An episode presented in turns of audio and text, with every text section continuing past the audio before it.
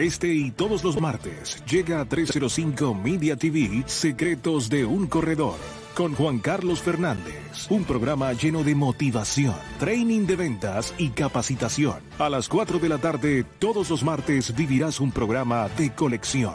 Descubre de qué estás hecho, de la mano del que lo logró y quiere compartirlo contigo. Secretos de un corredor por 305 Media TV. Gente que habla como tú. Secretos de un corredor es una presentación de Open Insurance.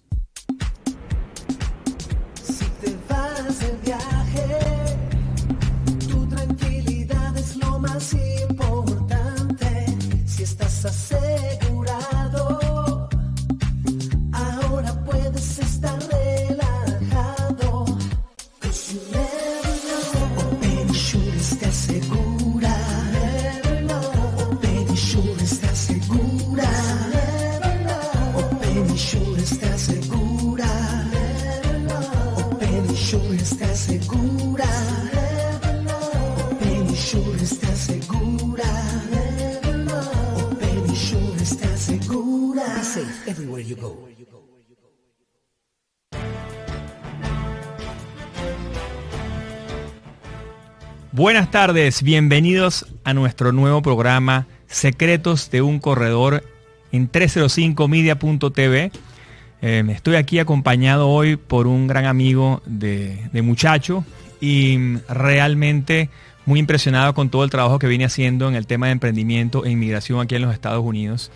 Y mm, quiero un poco conversar con él uno de los secretos de un corredor que es ser emprendedor. Todo corredores seguros, todo agente, agente de viajes, eh, agente de real estate, de bienes raíces y cualquier ámbito que hagas intermediación o mm, vendas intangibles. Eh, cualquier persona que esté en el mundo de la intermediación, pues eh, necesita tener esa vena del emprendedor, esa vena de emprendimiento. Y quién mejor que nos eche un poco del cuento de cómo es ese proceso aquí en los Estados Unidos, que Jorge Partidas, que me acompaña hoy con nosotros. Bienvenido, Jorge. Gracias Juan Carlos y gracias por, por invitarme hoy. Qué bueno. Partner, cuéntanos un poco de tu historia, échanos un, échanos un poco el cuento de Globofran, cómo nace ese, ese concepto, eh, cómo mezclaste la inmigración con el emprendimiento y más o menos eh, cuánto tiempo tienes ya aquí en los Estados Unidos haciendo, bueno, lo que vienes haciendo aquí en... Sí, sí. Mire, llegué, llegué a Miami hace unos 15 años. eh, me han siempre he estado en el mundo de emprendimiento. De hecho, eh, nunca, no sé lo que es, trabajar para alguien. Entonces, desde pequeño inicié con todo este proyecto, algo que siempre me motivó. Y me vine acá por un proyecto en, el área tecnológica. Y yo no estudié tecnología, pero siempre he creído que- que tu motivación te lleva a prepararte hacia algo que te gusta. Pero también tienes que, como yo digo, como que leer las señales que te va dando la vida, porque, porque te va llevando hacia, hacia posiblemente el destino y las cosas que te pueden funcionar. Hace, yo te diría que hace casi ocho años yo había salido del proyecto de tecnología y estaba en una etapa de transición y posiblemente lo más lógico era seguir donde yo lo que yo estaba haciendo a nivel de tecnología. Pero me había metido en un par de proyectos de franquicia de forma pasiva. Y, y algo que sí me llamó mucho la atención cuando estaba, estaba metido en estos proyectos de franquicia, que estaba como, estaba en la junta directiva de un par de franquicias, veía las estructuras, veía que tenían procesos definidos, veía que todo era muy transparente, no era tan acelerado, brinca y, ba- y, y bajos como, como podía ser la parte de tecnología. Y, y- y me gustó. En ese momento me acuerdo que un par de amigos en Venezuela, somos ambos venezolanos, y un par de amigos, la situación en Venezuela complicándose, y me dicen, mira, ¿será que puedo utilizar, Jorge, alguna de esas franquicias? Y si yo la desarrollo, podría sacar una visa para irme a los Estados Unidos. Lo hicimos y salieron. Y ahí es cuando, cuando como yo te decía, esas señales y cuando ya tú dices aquí, aquí puede haber algo. Me acuerdo que me fui a, me fui a Venezuela y armé un, y, y invité a, a- a personas que habían trabajado conmigo en el área de tecnología que estaban allá y les dije, mira, esto es otro proyecto completamente distinto, pero ¿qué tal si desarrollamos algo distinto? Y, y quién sabe. Y- hicimos un pequeño evento y en ese evento se registraron unas 350 personas En Caracas. en Caracas. Wow. Y, y de no ser nada. Bueno, como dicen, hacer una historia larga, corta, hemos hecho eventos de más de mil personas, hicimos eventos de más de mil personas, eh, hicimos, hemos hecho más de 30 eventos, eventualmente estábamos haciendo esto en México, Brasil, Argentina, eh, dentro de Estados Unidos, viajábamos a Houston, hacíamos esto también, porque hubo un momento cuando la crisis petrolera que una cantidad de, de venezolanos, incluso en Houston, se quedaron sin trabajo. Entonces, lo que, lo que nosotros creamos fue una plataforma para emprendedores que también buscaban un propósito migratorio. Y, era buscar cómo, cómo creábamos algo. Y, lo que nosotros somos un facilitador de decir, ok, entendemos muy bien el mundo de las franquicias y entendemos muy bien el mundo de emprendimiento y entendemos muy bien el mundo de, de legal migratorio, cómo unimos todo esto para que las personas puedan tener todas las herramientas para poder ellos optar por una visa en los Estados Unidos, vivir legalmente en los Estados Unidos y tener un motor económico. Porque la clave, venir a Estados Unidos y venir sin un plan económico es algo muy riesgoso. Este es el costo de vida, todo lo que implica. Entonces era cómo desarrollábamos algo en donde le pudiéramos dar una solución a las personas en que eh, pudiéramos darle eso. Entonces lo que terminamos fue armando un portafolio de más de 500 franquicias en más de 16 industrias y era identificar esos perfiles con oportunidades de franquicia y esas oportunidades de franquicia que fuesen alineadas con temas legales migratorios. O sea que realmente lo que hace es si tiene, si llega cualquier persona que vive en Latinoamérica que nos sigue, cualquier persona que está en Costa Rica, en Perú, en Colombia, en Venezuela, en, en México, en cualquiera de estos países y quiere buscar, por decir así, o, eh, por algún motivo, bien sea inseguridad, bien sea la parte política, o bien sea mm, eh, mismo ganas de, mudarse a los Estados Unidos o que sus hijos estudien acá. Tú les presentas a ellos una, una forma de, vida, básicamente, que le presente la migración junto con el emprendimiento, o sea, que le das un negocio que sea más o menos afín a lo que esa persona tiene sus habilidades. Sí, dijiste una palabra, déjame, déjame hacer un paso atrás. Este, Nadie quiere migrar. Arranquemos por ese hecho. Si yo te diese la opción a ti en este momento de que Venezuela estuviese, si Venezuela estuviese en condiciones perfectas y nunca hubiese pasado una crisis en Venezuela, es muy probable que tú seguirías viviendo en Venezuela. Aguanté mucho, aguanté como 16 años. Mi mujer desde el 2002 se quería venir. Bueno, entonces, yo te digo, más... Aguanté bastante. Nadie, nadie quiere irse de sí, su sí, país. Sí, al final nadie quiere mudarse de su país. Entonces, la, y pero, pero es un hecho global, no es que es un tema de Venezuela. O sea, es un hecho donde más de un billón de personas se mueven anualmente entre países. Nómadas. Y, nómadas por el mundo hay un billón. Sí, eh, anual, ¿sabes? Estamos hablando, estamos hablando de casi, de, casi 6, de casi 6 billones, estamos hablando de esto, ¿no? Entonces, cuando tú ves, cuando tú ves estos temas, te das cuenta que la razón principal, la razón principal por la que la gente migra es porque quiere mejorar su calidad de vida. Más nada. Hay otras razones que yo te puedo empezar a decir. Bueno, normalmente la diáspora se, generaba por guerras, problemas religiosos, problemas políticos, pero siempre mejorar la calidad de vida, porque no te dejan vivir en tu país. ¿cuál, es, el bottom line? O sea, el, denominador común. O sea, tú te, calidad de vida. te tienes que ir porque, porque necesitas una mejor calidad de vida. Correcto. Entonces, este, eso después se puede traducir en otras cosas. Se puede traducir en, mira, necesito un mejor futuro económico para mí. Eh, tengo un tema de seguridad personal con mi familia. Tengo eh, un tema fiscal en mi país que no me permite, ¿sabes? Sea la razón que sea, el denominador común es calidad de vida.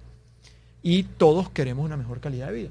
Entonces, este, lo que, y nosotros lo que buscábamos era decir, ok, es importante que, esa calidad de vida, o sea, si tú buscas una calidad de vida, para nosotros es importante decir cómo te ofrezco las herramientas necesarias para que realmente ese sueño pueda cumplirse. Porque, porque sin quitarle mérito a ningún negocio, de repente, si tú hubieses llegado acá y tu única función hubiese sido, este, no sé, voy a poner cualquier trabajo, limpiar carros de vidrio, de repente tu calidad de vida te hubieses llegado a los dos años, hubieses dicho, estaba mejor donde estaba. Entonces es importante y tú lo vives en tu negocio y las personas que trabajan contigo. O sea, tú eres una persona altamente motivada. Y estoy seguro que las personas que trabajan contigo están altamente motivadas porque les gusta lo que hacen. Entonces, yo lo que hago me encanta también. Y lo que, y lo que yo busco en Globofran es decir, cómo consigo una plataforma para que la gente consiga lo que le gusta, se motive, genere un motor económico y al final también logre un proceso migratorio de forma legal. Y, y eso, y eso, y esa ecuación este, es una ecuación fundamental en el tema migratorio. Porque, porque también lo vemos y vemos millones de personas en Latinoamérica que se están movilizando, desde venezolanos y más, y, a veces es un problema. Entonces, es un problema para los países que lo reciben, es un problema para las mismas personas que están emigrando porque no saben cómo hacer. Entonces, lo que, lo que buscamos es decir, ok, mira, vamos a evaluar las herramientas y vamos a ver cuáles son tus habilidades y vamos a ver en qué, en qué tipo de cosas puedes tú ser bueno y vamos a ver si esto funciona con un proceso legal migratorio. Después tú hablaste de diferentes países. El tema es que no todos los países tienen las mismas reglas migratorias entre sí. Estados Unidos tiene ciertas condiciones migratorias con ciertos países distintos entre ellos. lo que México puede hacer con Estados Unidos o lo que los mexicanos pueden hacer hacia Estados Unidos, los venezolanos no lo pueden hacer. Este, los chilenos también. Los chilenos también. si, si, lo ves, los colombianos, todo. Pero una pregunta antes, antes que nos vayamos a la parte legal y la parte migratoria eh, de cada país. Eh, ¿No te pasaba? Hay dos cosas que me, que me sucedieron antes de venirme, ¿no? Obviamente, yo me vine en el 2016, en julio, y la verdad que me vine con dos maletas de viaje, no, no, pensaba en quedarme, pero bueno, hablé con seis abogados y en el sexto abogado me dijo, quédate de una vez. ¿no? El cuento es que es, interesante porque yo venía a buscar una visa de talento como para montar un emprendimiento aquí en Estados Unidos a ver si pegaba. Pero todo el mundo me decía, no, chamo, olvídate, Estados Unidos, estás a quebrar de inmediato, las compañías allá, nueve de cada diez quiebran, es imposible emprender en Estados Unidos. Y yo quisiera que tú me contaras tu experiencia. Eh, yo te puedo contar la mía en Open Insurances, desde que arrancamos, pues arrancamos un socio y yo, y estuvimos tres años juntos. Yo el año pasado le compré porque hubo como una diferencia de criterio en más o menos lo que queríamos hacer. Y básicamente la diferencia se centraba en que, en que Open Insurances nosotros queríamos que fuera una plataforma de ayuda, de apoyo y una plataforma educativa, o sea, que la gente pudiera eh, no solamente impactar al mercado eh, ayudando a la gente a conseguir un emprendimiento, sino que además tuviese esa labor de, educar eh, en seguros a todo el mundo para crecer el mercado, que eso la gente a veces no lo entiende, yo lo trato de explicar en muchos de los podcasts y en mis conversaciones, y mucha gente no lo entiende. Le digo, mira, no hay necesidad de pelearse con la competencia del tú a tú. Ese, ese, eso, eso que veíamos a veces, esa rivalidad entre Coca-Cola y Pepsi Cola, que, que tú veías a veces que era hasta, absurdo, ¿no? Polar en Venezuela con las otras con la competencia, con, con Brahma o con la regional. Y, y, veías que unos se odiaban a los otros, entonces yo no tomo este, pues no tomo aquello. Y siempre pensando en cómo destruir al otro, cómo pensar con el competidor en cómo destruir al otro, sino, y nosotros en Open Insurances, por, por eso lo llamamos Open, eh, somos muchísimo más abiertos y realmente lo que incentivamos es que, que, exista más competencia y a que crezca el mercado y por concepto fundamental lo que vas a hacer tú vas a tener una tajada el efecto del vaso y el barco que va creciendo con el vaso y el agua cuando se va llenando. Correcto. Y eso la gente mucha gente no lo entiende. Entonces eh, bueno y de hecho mi socio nunca lo entendió y por eso por eso al final yo le compré las acciones y me, y me quedé con la compañía. Pero sí quiero eh, que me eches ese cuento, porque mucha gente me decía, no, vale, eso es imposible. Primero, migrar a Estados Unidos es imposible. Eso de conseguir una visa, de que tú te vayas a quedar allá y vayas a poder hacer una visa de talento, eso no existe. Este, ¿Qué opciones hay para alguien que se venga? Y échame un poco el cuento de qué emprendedores tú has visto, qué marcas has visto que funcionan, que hayan traído de México, de Venezuela, de, cualquiera de los países a los cuales has asesorado, y de esas 500 franquicias con las que yo tú has trabajado, eh, ¿qué casos de éxito tienes?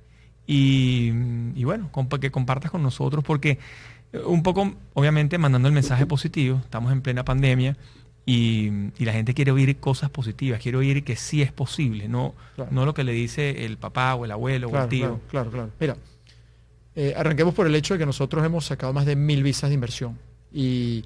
Mil familias hoy viven en Estados Unidos. Este no, no, te diría que es mil familias, pero te estoy hablando más de 350 familias. Bueno, es bastante, este, y, eso, y eso, y eso es, yo hablo, yo hablo literalmente todos los días con familias relacionadas con Globo France, porque para mí es, fundamental como emprendedor estar en contacto con mis clientes.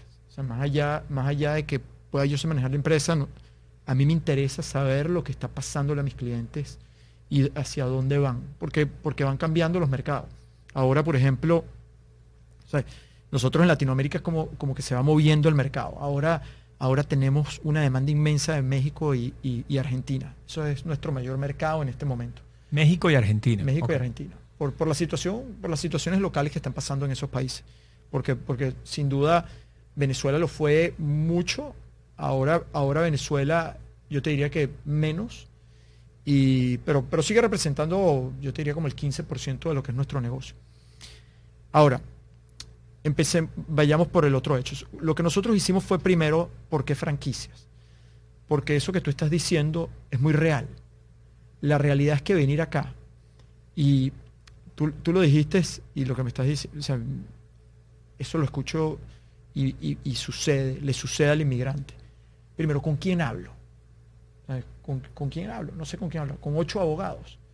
Este, todos me cobran distinto. Es que el que me cobre más será mejor o el que no. Y, cómo, todos cobran a la entrada, entrando con Es correcto. Entonces, entonces ahí, ahí, ahí primero hay un proceso que es un proceso complicado. de entrada, hay un proceso que, que incluso asusta, porque tú no sabes por dónde. Entonces, tú hablas y, tú vas a hablar con un amigo, un familiar, que tiene una, opinión distinta a mi amigo o a mi familiar.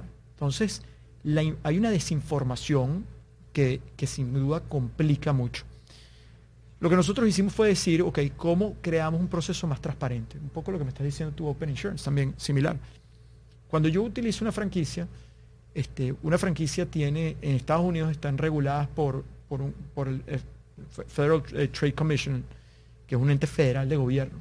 Y todos los años, todas las franquicias tienen que colocar de acceso público un documento legal donde te pone todo lo que está sucediendo con la franquicia en ese año. Si han tenido litigios, desempeño financiero, los costos eh, al, detalle. Entonces tú entras ya.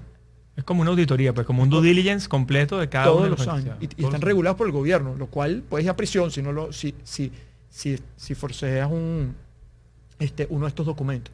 Entonces, este, cuando, cuando nosotros entramos, lo primero que decimos es, está este documento, y vamos a revisar el documento como parte del proceso de diligence. Entonces, la franquicia te genera una plataforma en la que, bueno, ya, ya primero hay una transparencia en la información. Segundo, ya tú sabes que tú llegas acá y tienes un entrenamiento y una plataforma que te va a ayudar. Vas a tener un soporte continuo, sabes que tienes un modelo de negocio probado, sabes que tienes un departamento de, desarrollo de productos que no, no lo tienes que costear tú, porque la franquicia lo está produciendo y está dando los productos, te dan todas las estrategias de mercado de adquisición de clientes. Entonces, tú al final, que es un poco lo que tú también has hecho. O sea, tú, lo que pasa es que lo tuyo no es una franquicia, pero Open Insurance, eh, tú le das una plataforma probada a las personas donde les disminuyes el riesgo total para alguien que está llegando. Trata de que la inversión sea lo mínimo, sí, claro. correcto. Echarles una mano de que, eh, pueda eh, trabajar de donde quiera que esté. Eh, bueno, tú, tú, eres, tú eres más o menos como una franquicia, simplemente que, posiblemente el modelo de negocio sea distinto, pero termina siendo similar a una franquicia, más, puede ser más una licencia. Entonces, lo que, lo que sucede es que entonces nosotros dijimos, ok, primero, quiero que el proceso sea muy transparente. Yo después este, trabajo con más de 10 abogados migratorios. Y, a mí me llega alguien de Argentina y yo sé que abogados son los que conocen el consulado y los procesos en Argentina, o en México, o en Colombia, porque Venezuela ya no. Este, y así nosotros vamos diciendo, ok, estos son los abogados que sabemos, incluso por tipos de visa. Hay abogados que sabemos que son muy buenos para unos tipos de visa que para otros. Entonces, de, entrada, el cliente yo le digo, ¿sabes qué, Juan Carlos? Este, háblate con estos tres abogados y con quien te sientas mejor, estás bien. Estos tres abogados de alguna forma ya han sido validados por nosotros y una buena y, y, son gente que ya ha probado, han trabajado con mis clientes, han desarrollado. Luego evaluamos el perfil y vemos, ok, cuáles son aquellas oportunidades en base a tu perfil que tiene sentido. Y sobre eso entonces manejas todo un proceso. Y a mí me motiva mucho la parte de emprendimiento a nivel personal. Este, en mi, si, si los que quieran me pueden seguir en mi Instagram en jorge.partidas y, y podrán ver que todas las semanas estoy publicando temas sobre emprendimiento porque también... No, yo te sigo, buenísimo. Y en LinkedIn también tienes contenido buenísimo, videos es correcto. Y, eso, y ese es el tipo de cosas que al final se trata de emprender. ¿Sabes? Cómo, cómo emprender, consigues tu propio negocio, consigues ese motor económico. Nadie te enseña a emprender. Fíjate que en la universidad, bueno, yo que recuerdo, yo estudié en la, en la en la Universidad Metropolitana y mm, yo creo que nunca hubo una, materia de emprendimiento. Eh, y yo, yo estudié economía este, en la católica y, yo tuve una sola yo tuve un solo semestre este, con alguien que después me hice amigo, que, que, que fue sobre emprendimiento por un solo semestre al final, una electiva, de hecho era una Una electiva. una claro. electiva. Y, y me marcó. Y, y- y lo que hice fue, después de eso, me puse a estudiar emprendimiento. Hoy día me he leído yo creo que más de no sé, 80 libros de emprendimiento, he asistido a cursos por más de 15 años, este, y, y lo que tú dices es cierto. Hay una metodología para emprender. O sea, el emprender, o sea, hay un primer factor que es la motivación. Pero realmente de la motivación al éxito son pocos los que lo logran si no tienen, si no conocen cuál es ese proceso de emprendimiento. Porque, porque se les cuadraron las piezas y pudieron. Pero alguien que llegue y, por ejemplo, yo digo, esta- estas mascarillas que ahorita todos usamos, eh, oye, yo creo que este es el tiro, este, este es el negocio, aquí es donde está la oportunidad. Y yo duermo y sueño con esta mascarilla porque sé que esto va a ser la gran oportunidad. Y yo tenía ahorrado 10 mil dólares y los invertí los 10 mil dólares y cuando salgo al mercado nadie me compra una mascarilla. Perdiste tu emprendimiento, entonces es cuando tú dices, No, esto no sirve. esto no era para mí, esto es un caos. Bueno, nunca tuviste que haber invertido los 10 mil dólares. Tuviste que haber probado primero que había lo que se llama un product market fit, que había un producto y un mercado que se podían alinear para que esto funcionase.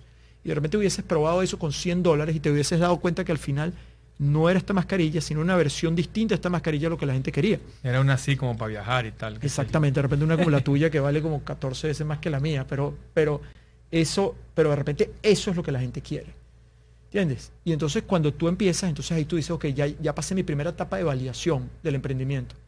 ¿Cómo llego a la, se- a la segunda etapa de, de, esas, co- de, de crecimiento? Después, ¿cuáles son las partes que tengo que empezar a implementar sobre eso? Entonces, ese tipo de cosas, hay una ciencia atrás del emprendimiento que en Estados Unidos está bien desarrollado todo ese esquema de, de conocimiento sobre emprendimiento y las universidades, de hecho, tienen, tienen currículum sobre este tema.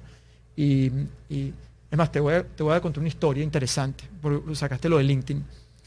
Eh, me contactó la universidad, eh, la, Universidad Autónoma Abierta de Perú, en Lima.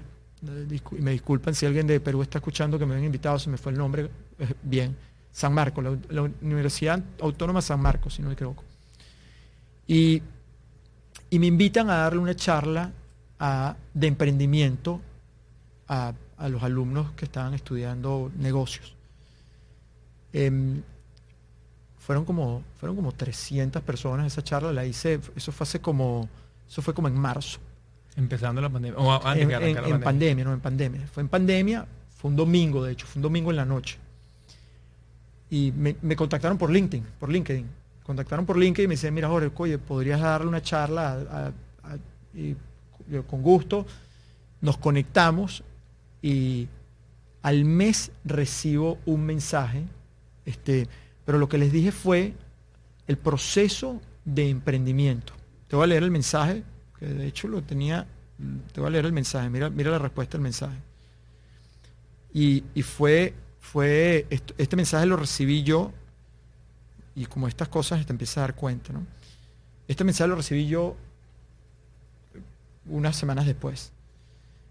Eh, gusto en saludarte, Jorge. Fui parte de una ponencia tuya el 26 de abril en Perú y marcaste mi vida. Gracias a ello, en cuatro semanas he creado un gran proyecto. Soy fabricante de mascarillas de alta protección en mi país. Por eso me vino lo de la mascarilla, me acordé. Vendo diariamente tan solo mil unidades por 1.74 dólares. Eso me genera diariamente un flujo de 1.740 dólares. Es decir, gana más plata que yo. Eh, vive en Perú, gastará 1.740 dólares al mes es como un sueño todo esto, pero soy consciente de que el proyecto no es, no es viable a largo plazo, por eso necesito tu ayuda en fase 2. O sea, y, y lo que, y fue un poco lo que yo les decía es cómo arrancamos con un prototipo, cómo ese prototipo pas- pasa una parte luego de, de- de crecimiento medido y después lo llevas a un procedimiento de crecimiento expandido. Y, y ese es el tema de emprendimiento. Y, y eso es lo que me gustaba mucho de las franquicias, que yo decía, bueno, en las franquicias consigo que tú disminuyas tu riesgo considerablemente y, ese, y, y luego puedes conectar eso también para los que deseen con el tema migratorio, para que, para que cuando vengas acá seas dueño de tu propio negocio, pero no estés solo. Y, y la gente que, vamos a decir, esas 300 familias o, o- o 400, pues 300 y pico familias que, que ya están acá, eh, ¿qué tipo de negocios, o cuando hablas de franquicia, franquicia es un, es un término que mm, quizá la gente lo asocia mucho con Subway o con, o con marcas eh, tipo De McDonald's. comida. comida, pues comida rápida. Pero hay mucho más que eso. Entonces, eh, ¿qué áreas son las que más, eh, como las más apetecibles o las que mejor funcionan? Sí, eso- me lo preguntan mucho también. Mira, de hecho nosotros tenemos, yo te diría que menos, de nues- menos del 10% de nuestro portafolio es comida. Ok. Y en, este, en, en Estados Unidos cada 7 minutos se abre un establecimiento de franquicia y representa más del 10% del Producto Interno Bruto. ¿sabes? Cuando ves el, el tamaño, el es- es brutal. tamaño en esta economía es impresionante. Entonces, si nosotros posiblemente agarramos el carro y salimos aquí allá, te das cuenta que una gran parte de esos son negocios de franquicia. A tu pregunta, yo te diría que hay, hay te voy, a dar, te voy a dar mi opinión de lo que me gusta a mí, pero no es lo que te- necesariamente te gusta a ti. Yo creo que la mejor franquicia es la que mejor se adapte a cada uno. Ok. O sea, que la mejor que se adapte a tus habilidades. Tú eres una persona que tienes, este, oye, tienes habilidades. Yo, yo siempre le digo cuáles son los superpoderes de mis clientes. O sea, cada uno tiene sus superpoderes. Tú tienes tus superpoderes y yo tengo los míos. Y tu, parte de tus superpoderes es que eres una persona sociable, que tienes capacidad de venta, puedes crear credibilidad. Y eso es algo que tú puedes aplicar con Open Insurance, como puedes aplicar con muchos otros negocios similares a Open Insurance. Correcto. Globofran es un negocio similar. Yo tengo superpoderes similares a los tuyos. ¿entiendes? Entonces, yo lo primero que identifico son cuáles son los superpoderes de cada uno. De este, de este individuo en particular o, De este o individuo. mujer, Porque hombre o de mujer. repente hay gente, hay gente que me llega y me dice, ¿sabes qué ahora? A mí no me gusta venderle a nadie. ¿Sabes? No me gusta venderle a nadie. Soy una persona, pero soy muy bueno en recursos humanos o en logística. Soy un ingeniero súper estructurado y muy bueno en logística. O soy muy bueno en ventas o soy muy bueno en mercadeo. Entonces, En seguimiento, en backend, en back es office. correcto. Entonces, ya cuando tú la estructuras, pero hay otras personas que me llegan y dicen, ¿sabes que Yo quiero, yo quiero trabajar desde la casa. O me dicen, yo quiero trabajar desde la oficina. O yo quiero tener un local comercial. Entonces, el, el negocio se, se tiene que adaptar a lo que tú quieres. Y sobre eso hay oportunidades. Ahora, yo te voy a hablar lo que me gusta a mí. Con mis superpoderes me gustan los negocios de servicio. ¿ok? Más que los negocios de ventas de productos, me gustan más los negocios de servicio. ¿Por qué? Porque hay un tema de márgenes y es un tema que está asociado a, a la- a la atención al cliente. Y, y en este país, que es un país donde hay una hipercompetencia, la calidad de atención al cliente es lo que hace la diferencia. Punto. O sea, si tú hoy día tienes internet en tu casa y la persona no te atiende bien, tú puedes levantar el teléfono y la competencia te está montando el servicio en menos de 24 horas porque quiere tu cuenta. Y si la competencia te atendió y te trató bien, no lo sueltas más nunca. Entonces, Qué difícil es que eso lo entienda la gente, ¿no? El- y, y nosotros venimos de del- culturas, de culturas en Latinoamérica donde la calidad de servicio no es un factor importante, porque estamos acostumbrados a que vi- vivimos economías de producto. O sea, si, si tú ibas al automercado, tú agarrabas lo que había. Si ese era el único producto, lo agarrabas porque no había otro. Pero si tú vas a un automercado aquí en Estados Unidos, hay 100 hay diferentes. 100 productos distintos y, es la, y, y no es el empaque, es la calidad eventual que ese producto y esa experiencia te da a ti. ¿Entiendes? O sea, tuvo un Inclusive, inclusive telefónicamente, Jorge, es impresionante. problema. Es- es- Tú hablas con ATT, por ejemplo, y T-Mobile. Yo soy T-Mobile y no me cambio ni que me maten, porque es que de verdad que el servicio es brutal. Pero yo me lo recuerdo perfecto. cuando pero es por el servicio. líneas. El Puede, servicio. puede que la señal sea mejor de AT&T. Sí, correcto. La señal es buenísima AT&T, pero el servicio de T-Mobile es y- wow. Hasta por teléfono. La Ah, gente se preocupa, y- te vuelve a llamar. Man, mira, mira, ahí lo estás diciendo. Entonces, para mí el tema de, customer service en este país es lo que hace, lo que marca la diferencia entre el que gana y el que pierda. Y entonces, pero ahorita me voy porque quiero contestar tu pregunta. En este momento hay industrias que están creciendo en este país. Y obviamente hay franquicias relacionadas con eso. Por ejemplo, atención a personas de tercera edad. ¿Ok? Y no estoy hablando, eh, no, estoy hablando necesariamente de ancianatos ni, ni establecimientos. Estoy hablando de servicios a casa. Más del 85% de los ancianos o personas mayores quieren quedarse en su casa, no se quieren ir a ningún establecimiento. Quieren uno de esos homes. No, que no quieren, no quieren. O sea, están contentos en su casa, en su urbanización, en donde quieren estar. Entonces, hay negocios donde tú puedes dar, brindar personas que hagan acompañamiento médico o simplemente social que los pueden ayudar. Y eso, y eso es para alguien que tenga un, un perfil de logística, no es necesariamente un perfil de venta, un perfil de logística y de customer service. Porque tú no vas a estar dando el servicio a las personas mayores, tú vas a tener personas que van a dar ese servicio, pero tú quieres estar claro que todos tus, todos tus clientes, que son estas personas mayores, estén bien atendidos. Quieres llamarlos, ¿cómo te fue? ¿Te trataron bien? Esto, no. Y, estás manejando la logística con todos los caregivers, por decirlo así. Es un negocio que está, que, que es un nicho súper interesante. Que está el negocio de limpieza. Negocio de limpieza es un negocio que sin duda también tiene un crecimiento con la situación en la que estamos viviendo. Entonces son, son negocios que también van a tener un impacto. Limpieza profunda, pues, en una casa, Es en una compañía. Y, y- y- por ejemplo, hay franquicias que, ¿sabes? Este, nosotros estamos acostumbrados en, en Latinoamérica, si, si trabajas en una casa, que de alguien te viniera y te hiciera la limpieza. O, o- y vivía en tu casa. Pero en Estados Unidos eso es más costoso. Tener una persona full time metido en tu casa es costoso. Necesitas una casa más grande y tienes un costo adicional. Entonces hay franquicias que van y, y van en cuadrillas y te limpian un día. Pasan tres horas en tu casa, te limpian tu casa perfecta y se van. Entonces, este, y ahora uti- utilizan todas las herramientas necesarias bajo el ambiente en el que estamos. El COVID-19. Sí, en el ambiente en el que estamos. Este, hay, hay, y como te digo, como esas, otro, otro aspecto. Tú estás pasando mucho más tiempo en tu casa. Todos estamos pasando mucho más tiempo en las casas. Nuestros hijos están estudiando desde la casa. El uso de la casa, hay un desgaste en el uso de la casa. Mucho mayor que antes. mucho claro. mayor que antes. Entonces, todo lo que son servicios de remodelación y reparación a casas también están creciendo. Porque ahora te das cuenta que necesitas más espacio en tu casa, entonces estás dispuesto al garaje, convertirlo en otro cuarto. Estás dispuesto a que los pisos que antes no le paraba mucho, ahorita sí los ves feos y los quieres cambiar. Este, porque estás dispuesto, como yo. A, a que no voy a tener una oficina, pero voy a trabajar en mi casa. Este, entonces, y, y- y- y hay negocios que son de piso, de persiana, de techos, de baños, de cocina, todo remodelación, cada uno de esos nichos. Entonces, todos esos, todos handyman, o sea, todos esos nichos tienen, tienen, tienen cabida en este momento en la economía. Y como ves, no te he hablado de comida. Tal Este, cual. Entonces, Tal bueno, cual. Como, como, esos, como esos y otros, ¿no? No, hay miles de franquicias distintas de servicios que, que te pueden funcionar, pues todo lo que son envíos también a, todas- a cualquier parte de Latinoamérica. Sí. Eh, yo tengo el caso de un, de un partner mío aquí en, en Miami que hoy en día está haciendo, es DSP de Amazon. Y hacen como, Ajá, ajá. eh, Amazon tiene un programa para emprendedores impresionante. Para todo el tema de distribución de, de los- de esos camioncitos de Amazon Prime y también los camiones más grandes, pues, ¿no? De entrega. Y ellos le dieron unas rutas en Los Ángeles impresionantes. Son dos emprendedores que están en, en Palmer. Uno se mudó para Los Ángeles, otro se quedó acá. Y el modelo de negocio es increíble y la manera como te apoya el, el grupo Amazon es impresionante. Toda la logística, el servicio, o sea, toda la parte. Entonces, claro, ahí no necesitas una persona que sea vendedora, ni necesitas un tipo que sea, necesitas un gurú de logística Es y un muy buen tipo en back office, porque no- ya la venta no lo tienes que hacerla. Sí, los paquetes ya- te los mandan ya- ellos. Ellos, ellos te dan toda la venta cerrada. Sí, sí, sí. Igual los que hacen property management, los que hay como real estate agents o agentes de bienes raíces, que tienes que ser buen vendedor o tienes que tener una presencia impecable, o, si es mujer, pues tener una, una buena presencia es importante y conocimiento.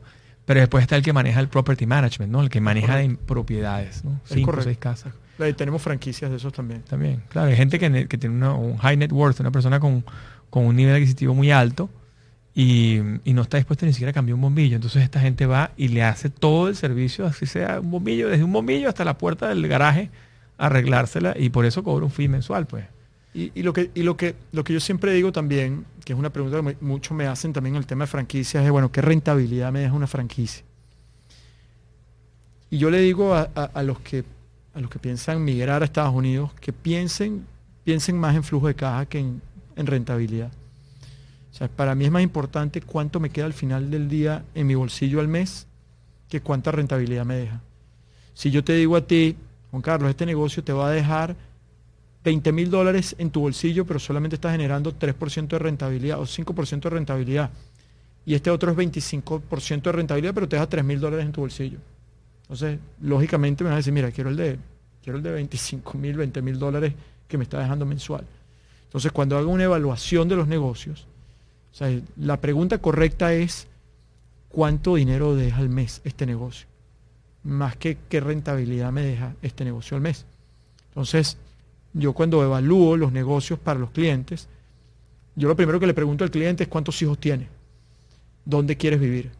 Es distinto vivir en Miami que vivir en Orlando. Totalmente. Entonces, es distinto una familia de tres que una familia de cinco, de seis.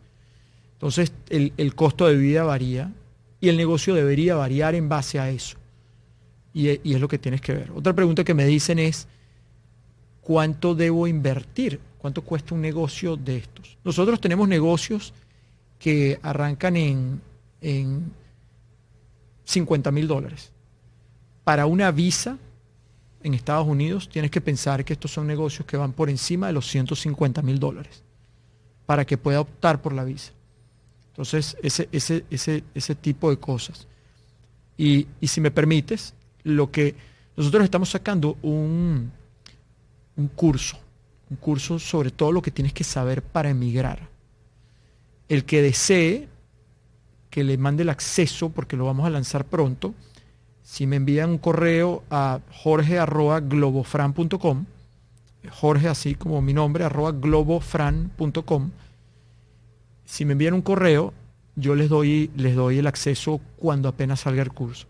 Ahí va, va a haber toda la información de todo lo que tienes que saber para emigrar. Buenísimo. Eso sirve para cualquier latinoamericano. Para cualquier latinoamericano. Wow. Este, eso, es como un to-do list. Mira, tienes que tener esto. Tú, tú que tú vas tiqueando. Todo, todo. Es un curso este, bien diseñado y, y, y, que estamos trayendo expertos en todas las áreas para que cada una de las áreas que son claves en, el proceso de migración estén contempladas en ese curso. Y, ahí van a ver, ¿sabes? Este, es contenido fundamental. todo lo que necesitas saber. Buenísimo.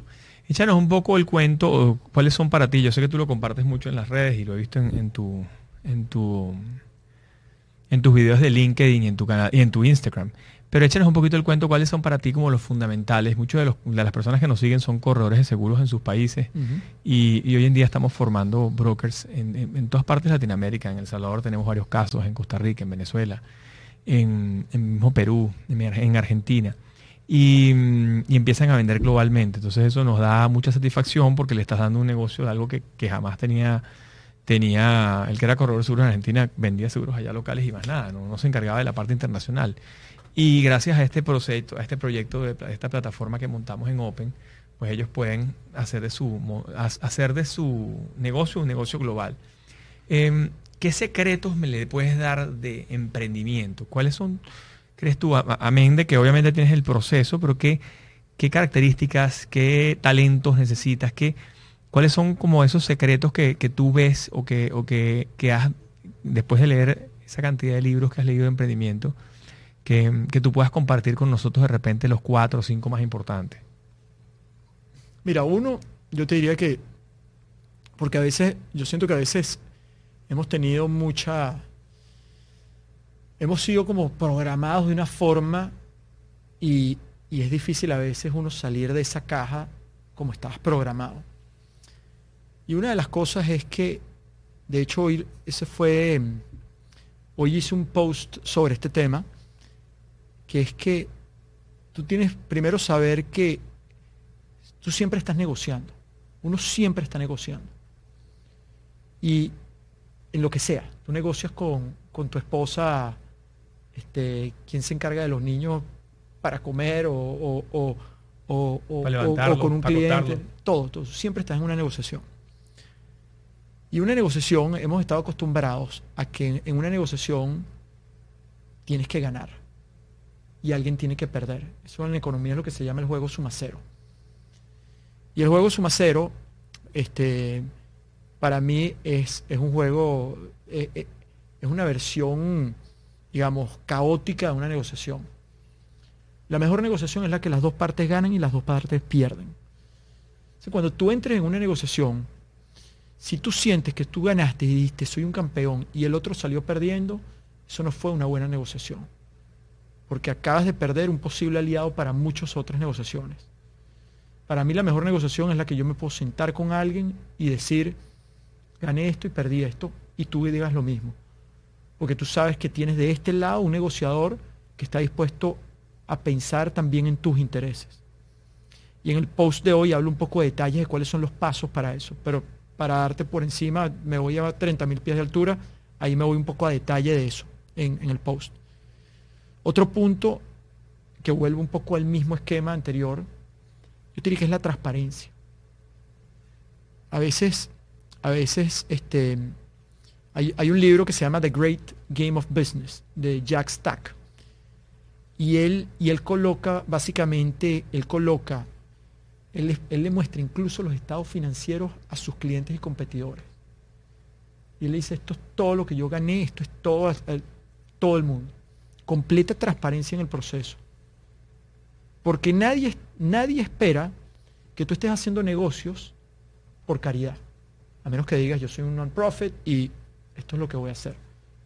Tú estás haciendo negocios porque estás haciendo un gran esfuerzo porque tú quieres tener una mejor calidad de vida económica asociada con tu negocio. Y eso es razonable. Entonces es natural que tú ganes. Cuando tú eres transparente, tú le dices, mira, esto es lo que yo gano. Yo hoy día, cuando mis clientes vienen, yo les digo, esto es lo que yo gano. Algunos dirán, De "Jorge, una, claro y Jorge, raspado. algunos dirán, Jorge, esto es mucha plata. Otros dirán, perfecto. Pero el punto está en que no te estoy escondiendo nada. Si puedo ser transparente contigo y te digo, ¿cómo gano yo dinero? Yo me siento con un cliente y le digo, ¿cómo gano yo dinero? Que ellos lo tengan muy claro. Entonces, cuando yo genero ese proceso, cuando yo digo, y ahorita esto va con tu, con, con, con tu, con tus brokers, corredores, hay un, y esto es un, hay, hay, hay un, hay un, un- un tipo que es- un, es un monstruo en el área de ventas, se llama Jack Daly. Y yo he ido a dos de sus seminarios. Es especialista en ventas. Te recomiendo que te leas el libro de Jack Daly. Jack Daly, ya lo vamos a Sí, así, Jack Daly, D-A-L-Y. Como el jugador de golf. Este, no lo conozco. el John Daly se llamaba, que, que, que hacía la ruleta rusa aquí en Miami. Ah, ¿sí? La ruleta rusa que atravesaba, Bueno, era, apostaba cuántos semáforos se cruzaba en rojo Ah, ah, antes de estrellarse. Ah, bueno, imagínate. ruleta rusa, pero de carro. No, imagínate tú. Bueno, Jack Daly es un tipo con una energía que no te puedes ni imaginar. No, si lo ves en vivo, no te puedes ni imaginar. Entonces, el- en el caso de Jack Daly, él- él- una de las cosas que decía, y a mí me quedó eso desde hace muchos años, la venta es la transferencia de confianza. La venta es la transferencia de confianza. Y eso creo que es muy importante para las personas que trabajan en tu organización. Porque cuando tú puedas realmente, cuando tú puedas transmitir confianza, entonces suceden dos cosas. Sucede una cosa muy importante, que ya el precio No pasa a ser un, fa- un factor, no es un factor. importante. No es un factor. ¿Entiendes? Porque mientras tú te estás convirtiendo en una transacción, mira, esto es, esto es a 5. No, vale, pues yo quiero 4. No, pero te voy a dar 4 y medio. No, o sea, pero. Y, la, y, y el otro punto también importante que puede funcionarte es, no hay mejor cliente que un referido. O sea, no hay mejor cliente que un referido. Muchas veces, muchas veces nosotros invertimos demasiado tiempo en, en buscar nuevos clientes. Pero crear confianza con un nuevo cliente toma muchísimo tiempo y dinero. Y generalmente un nuevo cliente te busca, está buscando la negociación de precio. Porque no te conoce y lo, que está, y- y lo primero que está viendo es una transacción contigo. Ahora, si yo llego y te digo, mira Juan Carlos, este es mi primo Javier. Javier, Juan Carlos, te lo recomiendo yo y te va a tratar, ¿sabes?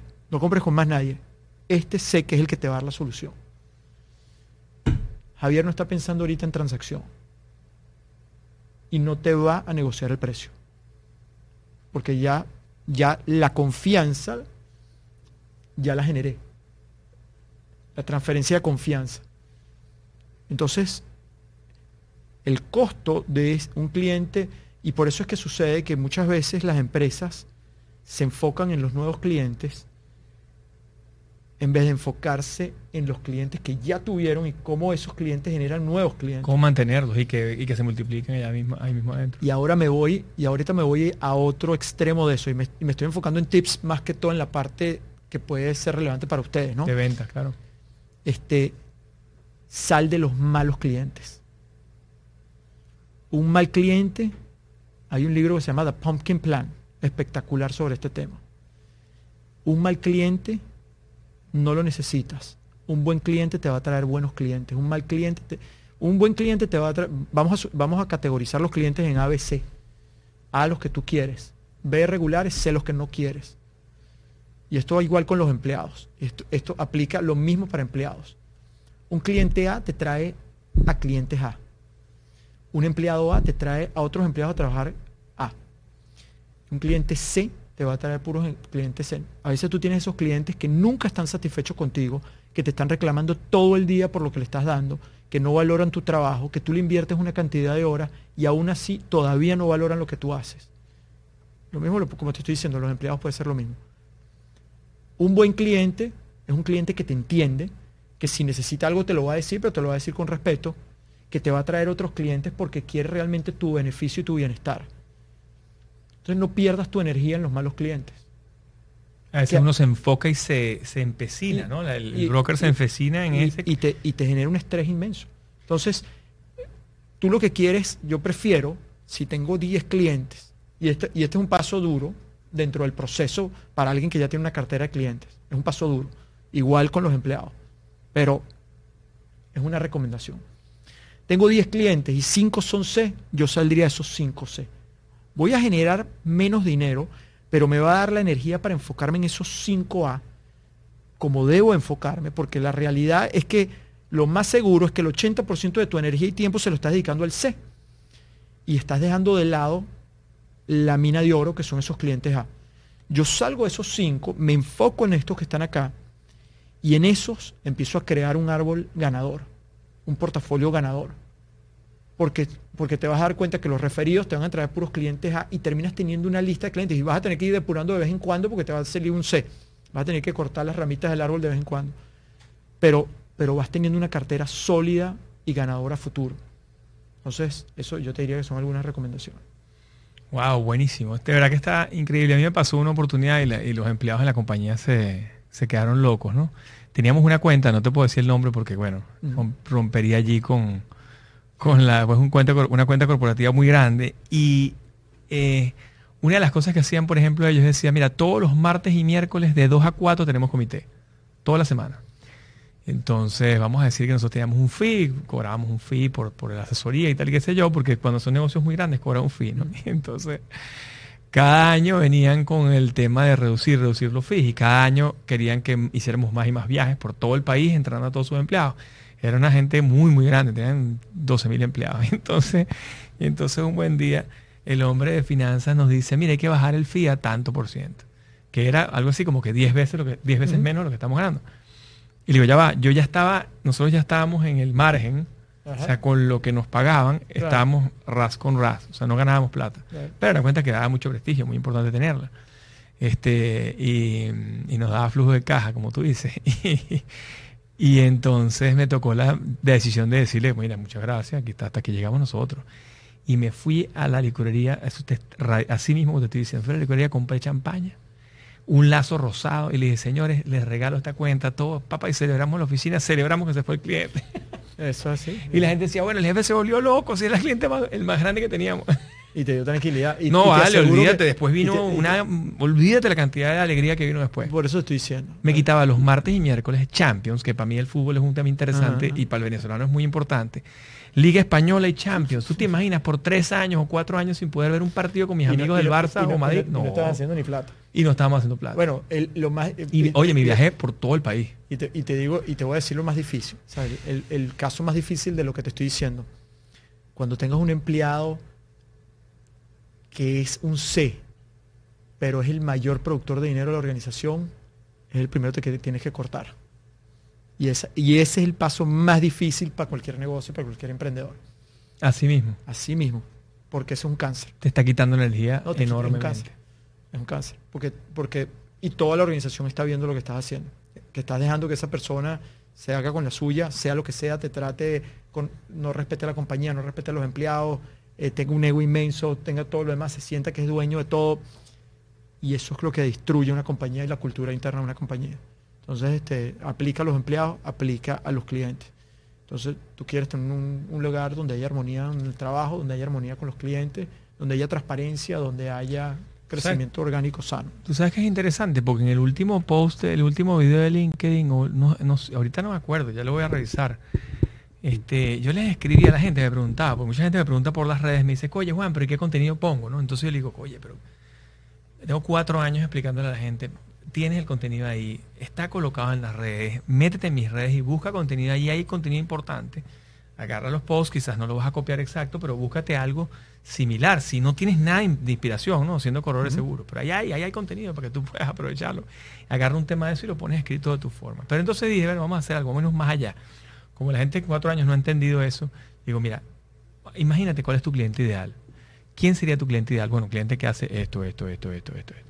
No sé, si eres una franquicia de alimentos, un tipo que entra, que sabe por dónde entra, que pide, que no complica el plan, porque de repente el tipo, no sé, si tú tienes una forma de hacer negocio y este quiere, ay, pero le puedes añadir esto y este, quizás ya ese, ya ese cliente se te complica la vida. Tu cliente ideal es el que sabe lo que quiere, va, pide sus opciones, este, paga, entiende la cuestión, sabe dónde esperar, sabe dónde sentarse.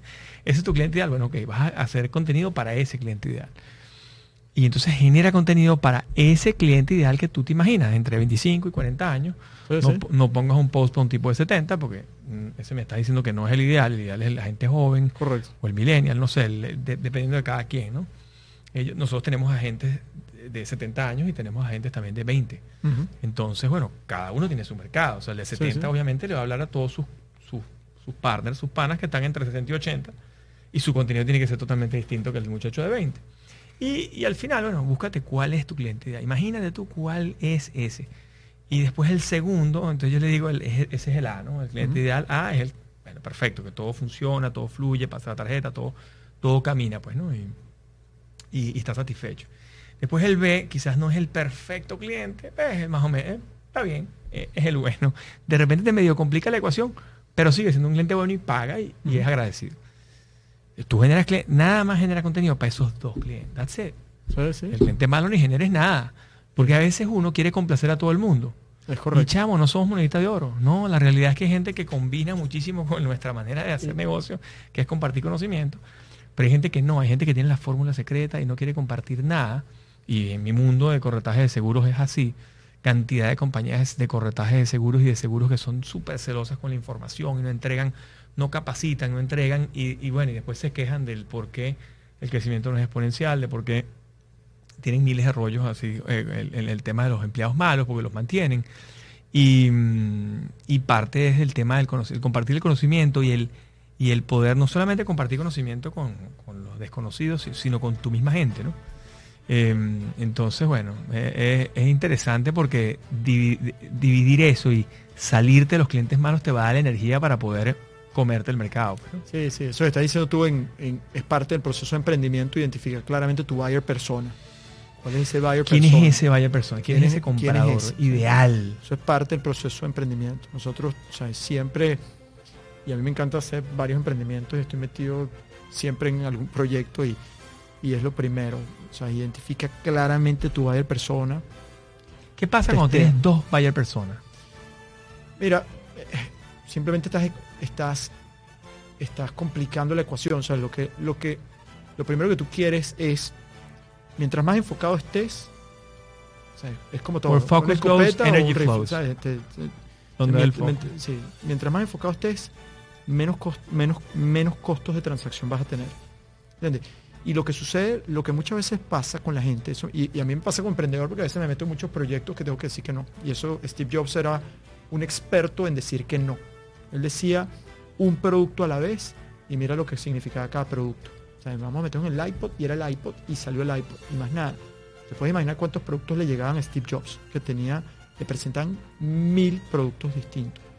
Entonces, a veces el- el tema que tenemos, es un miedo infundado, es que pensamos que el mercado a veces es muy limitado. Entonces decimos, es que yo tengo que hablarle a todos estos nichos porque no hay suficiente mercado. Pero la realidad es que tú te- si tú te pones a pensar, y me pongo a pensar en tu negocio, ¿qué es un buen negocio en tu negocio? De repente tú me dirás, aquí tira un número loco. Tú me dirás, Jorge, que tenga 50 clientes. ¿Eh? No sé. Es que yo tenga 50 clientes al mes o al año, lo que sea. Cuando tú te pones a pensar realmente lo que significan 50 clientes ante un mercado de posiblemente 500 millones de personas en Latinoamérica, y si eso le quieres quitar este, Brasil, 300 eh, millones de personas, y después si eso le quieres quitar, este, no sé, dice que nada más es el 10%, estás hablando de 30 millones de personas.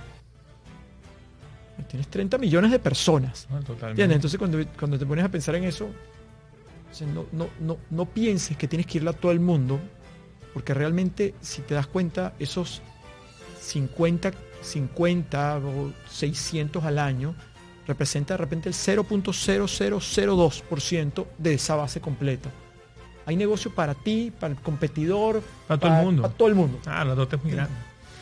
Bueno, buenísimo, Jorge. Qué bueno, qué buena entrevista. Gracias por venir acá a 305media.tv. Gracias por acompañarnos en nuestro programa Secretos es un Corredor. Creo que tuvimos una gran, una gran escuela hoy con Jorge, emprendedor nato. Y bueno, si quieres darnos una última, un último tip allí para la gente y despídete y danos tus redes sociales para que lo sigan a Jorge Partidas, CEO y fundador de Globofran. Eh, Mira, yo, yo, yo, las redes, este, en LinkedIn, yo soy muy activo en LinkedIn y, e, e Instagram y Jorge.partidas en Instagram y, LinkedIn, busquen Jorge Partidas y ahí va a salir. Este, publico todas las semanas, estoy publicando contenido que puede ser relevante para las personas. Y con mucho gusto en Globofran el tema de, emprendimiento y migración es lo que nosotros enfocamos. Este, yo creo que, yo creo que mi mensaje, o mi mensaje es que me voy con algo en lo que yo termino, lo que yo termino también mis presentaciones, cuando hago mis presentaciones a mucha gente por toda Latinoamérica. Y esto lo saqué de, Tim Ferris, este, que vi que tú publicaste algo de él. Y, y, me impactó, me impactó tanto que lo uso mucho. Este, piensa en cuál la gente no toma decisiones por el miedo o sea, ese es el mayor factor por, la, por que la gente no avanza en la vida, por el miedo. yo, yo quiero que pienses de esta manera en el miedo. Uno, ¿cuál es la probabilidad real de que ese escenario que te da miedo se dé? O sea, ¿Cuál es la probabilidad real de que, de que no logre, ¿sabes? De que, no, de, que, de que un negocio que me meta fracase realmente? Si estás haciéndolo bien, si estás evaluando todo, lo estás haciendo bien. ¿Cuál la probabilidad real. Este, perdón, el primer punto es, ¿cuál es el peor escenario? Piensen cuál es el peor escenario. El peor escenario es que un negocio, si yo invierto en un negocio o invierto en meterme a ser corredor, etcétera, que no me vaya bien, que, el dinero que invierte en eso no me funcione. El segundo punto es cuál es la probabilidad real de que eso. Y si, si, lo estás haciendo bien y estás estudiando eso, te vas a dar cuenta que el porcentaje es muy bajo. Entonces, el riesgo imaginario es mucho mayor que el riesgo real, si lo estás midiendo bien. Pero el tercer punto para mí es lo más importante. ¿Cuál es el riesgo de no hacer nada? ¿Cuál es ese costo de oportunidad que tú digas mañana si yo hubiese? Y eso a mí es lo que me mueve. Porque yo te digo, hacía tantos eventos, yo en, en Globofran hacía eventos y de repente se me, se me, llegaban personas que habían ido a eventos míos hace cuatro años atrás. Y los veía y los reconocía. Y no habían hecho nada. No habían hecho nada. Y, cuando me veía me decía, ¿sabes qué, Jorge? Pero es que ya mi propiedad vale, no vale nada. Y en ese momento valía algo. Y ya no, ya no, no lo hice. Pero tenía la información, no ejecutaron por miedo. Entonces no dejes que ese escenario, y olvídate del pasado. O sea, ya lo que pasó, pasó. Ahora puedes empezar de nuevo y decir, ok, piensa en cuál es ese riesgo. No dejes que el riesgo imaginario te gane el riesgo real. Buenísimo. Gracias, Jorge. Qué maravilla. 305media.tv. Nos vemos la semana que viene, el próximo martes de 4 a 5 de la tarde. Aquí estamos. Gracias. Secretos de un corredor. You never know.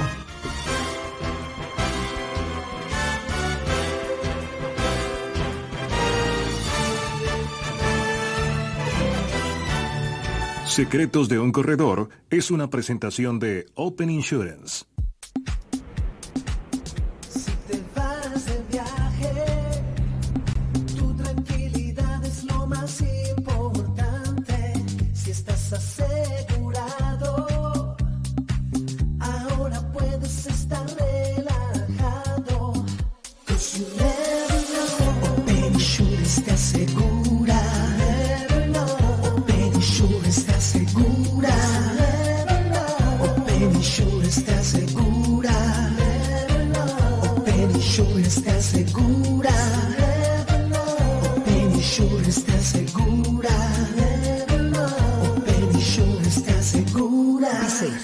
You go. 305 Media TV. Media TV. Gente que habla como tú. Asados El Paisa, el original, el de Kendall 88, el de siempre, con nuestra tradicional comida rápida colombiana y la mejor hamburguesa de Miami. Visítanos en la 88, en la esquina de la 137, Avenida del West y Kendall Drive, Fonda B Road La 40. Disfruta en familia de un ambiente campestre, juegos infantiles, fácil parqueo y zona pet friendly. Hammonds 147, viernes, sábados y domingos de viejoteca con lo mejor del ayer y aquellos 60 somos www.305media.tv